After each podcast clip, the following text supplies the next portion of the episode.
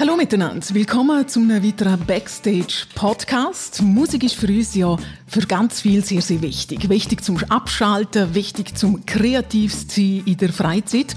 Und im Liechtenstein gibt es seit kurzem ein neues Projekt. Es nennt sich PEPS und mit dabei ist dort auch der Vocal Coach, der Mark Billet. Hallo Mark, schön bist du da bei uns heute. Ja, macht Spaß da zu sein. Merci für die Einladung. Mark, was steckt denn hinter dem PEPS-Projekt? Was muss man sich da darunter vorstellen? Ja, die Initialzündung ist, glaube ich, eine Entdeckung von diversen Songs von Peppi Frommelt. Da sind ganz, ganz viele Lieder gefunden worden im Keller und die werden jetzt frisch verarbeitet, wenn man so will. Oder auch, die sind die Initialzündung für ganz viel kreative Arbeit von uns dreien, also von der Rahel Malin, vom Stefan Frommelt und von mir. Und das sind jetzt schon zwölf Songs entstanden daraus. Und ich hoffe, das geht weiter. Es sind schon ein paar Songs in der Pipeline wieder. Und immer ausgehend von den Liedern, die dort sind entdeckt wurden. Das war eine kleine Sensation. Gewesen. Was haben Sie denn bis jetzt schon realisieren können? Du hast es gesehen, du hast die Songs transformiert, die moderne Stock, in welcher Sprache, mhm. was für einem Musikstil? Also es läuft nicht nur auf Mundart äh, und wenn, dann ist es einerseits der Aargauer, der dort singt ne? und es ist aber Rahel äh, und der Stefan, der natürlich dann im, im Liechtensteiner Slang das beherrschen. Es wird aber auch Englisch gesungen. Wir haben sogar Spanisch im Moment drin. Quiero bailar und solche Sachen. Also es sind diverse Sprachen, die werden auftauchen. Ja. Du hast jetzt vorher von so einem Kernteam geredet. Das dritte mittlerweile sind er aber gewachsen. Jetzt, wenn er noch grösser wäre, jetzt, wenn er einen Background-Chor. Was hat es mit dieser Idee aus sich? Ja, genau. Wir sind, das mit der Singerei im, im Background ist ein, ein Theater im Vorfeld. Wir haben ganz viel gesucht und gemacht und da und wir haben selber nicht so recht gewusst, was sollen wir tun, wie viel wollen wir noch einladen. Schlussendlich sind wir recht reduziert auf der Bühne gestanden, weil es einfach so ergeben hat.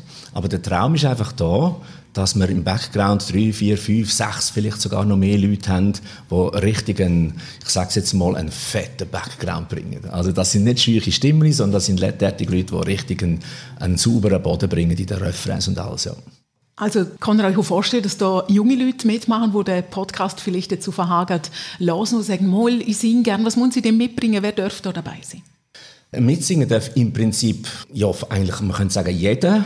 Ich will eine gewisse Altersbeschränkung machen. Also allzu jugendlich würde ich jetzt da nicht, ich weiß nicht, was wollen wir, ab 18, einfach, dass man schon ein bisschen gesungen hat, dass man Töne trifft, dass man ein bisschen Erfahrung hat und grosse Lust hat, sich auch zu entwickeln.